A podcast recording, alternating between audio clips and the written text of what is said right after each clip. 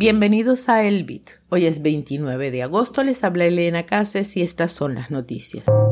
El Departamento de Justicia de Estados Unidos quiere vetar a todos los peritos propuestos por Sam Bankman-Fried.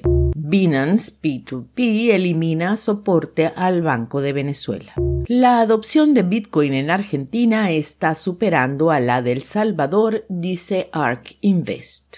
Clientes de FTX atacados por correos electrónicos de phishing.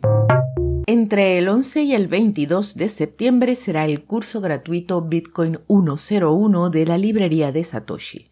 La primera clase será, corrijo, un taller sobre instalación de nodos. El próximo Master in Bitcoin empieza el 25. No te quedes sin tu plaza. Regístrate en libreriadesatoshi.com. El Departamento de Justicia de Estados Unidos tomó medidas para descalificar a los siete peritos propuestos por Sam Bankman-Fried, el fundador del intercambio de criptomonedas FTX. El departamento argumentó que las declaraciones de los testigos son insuficientes y que su experticia puede ser engañosa o que el testimonio planteado puede no ser relevante.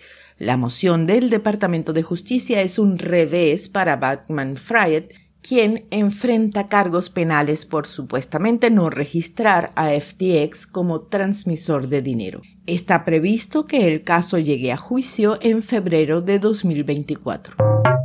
Binance P2P, el servicio de intercambio de criptomonedas entre usuarios, eliminó desde ayer 28 al Banco de Venezuela de su lista de métodos de pago aceptados. El Banco de Venezuela es el banco más usado en el país y pertenece al Estado. La razón de la eliminación no fue dada a conocer por el exchange, solo se limitó a advertir que se evite su uso o riesgo de suspensión de la cuenta.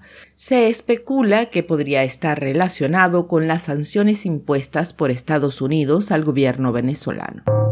Según un informe reciente de ARK Invest, la adopción de Bitcoin en Argentina está superando a la de El Salvador, según una nota enviada a los inversionistas por el investigador asociado David Poole el lunes. El informe atribuye esta adopción más rápida de Bitcoin a la alta tasa de inflación del país austral y a su candidato a la presidencia, Javier Milei, abiertamente pro Bitcoin y que ganó las primarias el pasado 13 de agosto.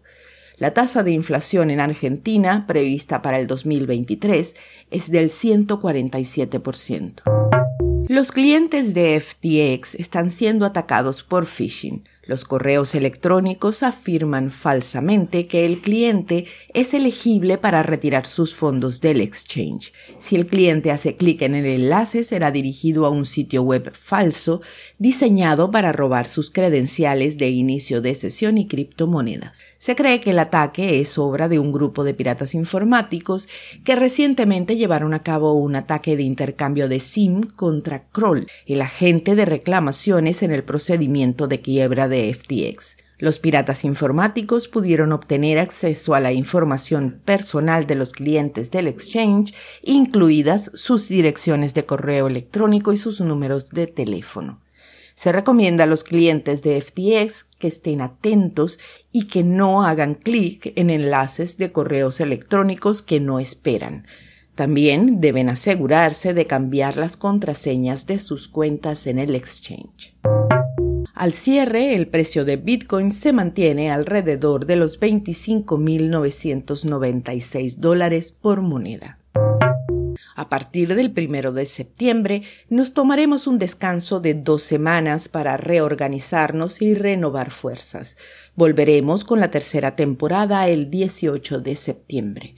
Esto fue el Bit desde la librería de Satoshi con una producción de Proyecto Bitcoin.